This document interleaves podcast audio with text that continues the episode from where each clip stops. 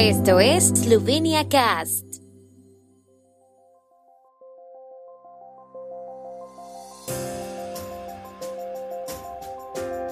Noticias.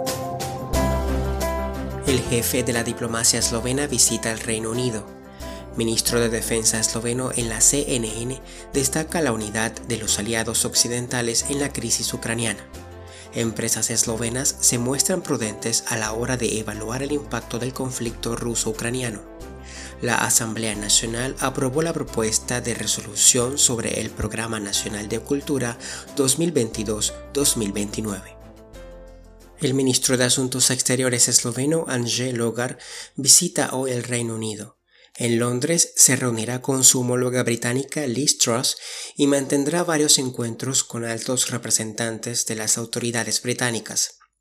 Los temas principales de las conversaciones se centrarán en la profundización del diálogo político entre Eslovenia y el Reino Unido y en el fortalecimiento de las relaciones bilaterales en los ámbitos político, económico, cultural, educativo y de seguridad, entre otros, así como en cuestiones internacionales de actualidad. La visita de Logar a Londres se produce un día después de que la Unión Europea adoptara por unanimidad la primera serie de sanciones contra Rusia por su reconocimiento de la independencia de Lugansk y Donetsk en el este de Ucrania. El Reino Unido también ha adoptado sanciones económicas contra Rusia.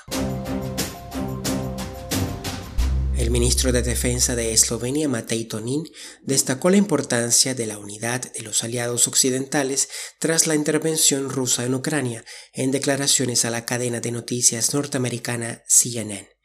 Si estamos unidos, no veo ningún peligro para Eslovenia, dijo describió las acciones de Rusia como una clara violación de las normas jurídicas internacionales y confirmó que se trataba de una invasión rusa.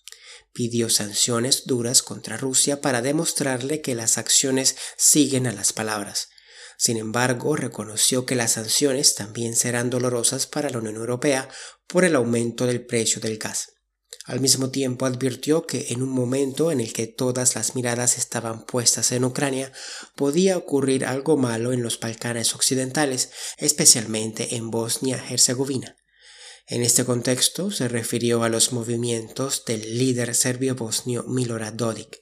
Parte del escenario ruso es distraer la atención, advirtió. Las empresas eslovenas que operan en Rusia y Ucrania siguen siendo prudentes a la hora de evaluar las consecuencias del conflicto entre Rusia y Ucrania. Están preocupados por lo que ocurre y los negocios son difíciles, pero están acostumbrados a la complejidad de hacer negocios en esta parte del mundo. La farmacéutica Kerka afirma que está haciendo negocios según lo previsto con sus socios comerciales en los mercados ruso y ucraniano. Sin embargo, Alexander Zalaznik, director general de Danfoss Strata, dijo al diario Finance que las mercancías están cruzando la frontera rusa muy lentamente y ya hay un retraso de al menos una semana en las entregas. En Iskratel también muestran algo de preocupación. Por su parte, Geoplin afirma que el suministro de gas natural funciona sin problemas y según los términos contractuales. El ministro de Infraestructuras, Yerney Bertovets, tuiteó que la diversificación del suministro de gas es clave para la independencia energética y la resiliencia. Por lo tanto, la construcción de una terminal de gas natural licuado debe ser una prioridad.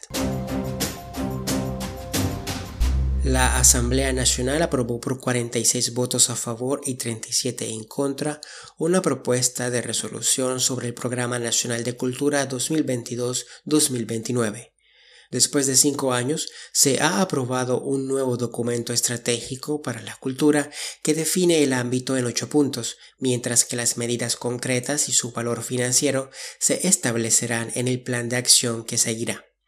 También votó a favor de una enmienda del Partido Socialdemócrata de la oposición para incluir en la resolución los sitios del Patrimonio Mundial de la UNESCO y los titulares del sello de Patrimonio Europeo en los que se invertirían 20.7 millones de euros hasta 2029. Según el Ministerio de Cultura de Eslovenia, la misión del documento es establecer la cultura eslovena como un factor social importante y como un valor que permite el potencial creativo al tiempo que desarrolla el respeto por los logros de la nación eslovena.